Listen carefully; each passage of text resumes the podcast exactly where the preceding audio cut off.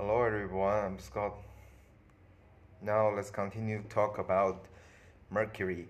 As seen from Sun in a frame of reference that rotated with the orbit, orbital motion, it appeared to rotate only once every two Mercurian years, and observers on Mercury would therefore see only one day every two Mercurian years.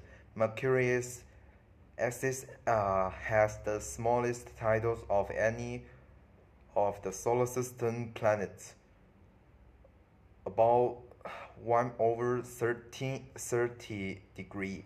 Its orbital eccentricity is uh, the largest of all known planets in the solar system.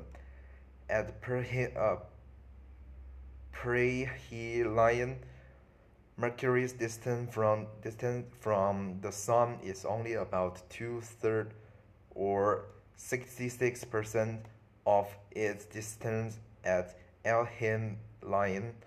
Mercury's surface uh, appears heavily cracked and is similar in appearance to the Moon's, indicating that has been geologically inactive for billions of years, having almost no atmospheres to retain heat. It has surface temperatures that vary diurnally more than on other planets in the solar system, ranging from 100k at 9 to 700k during the days across the equatorial, equatorial region. The polar regions are constant, constantly below 180k. The planet has no known natural satellite.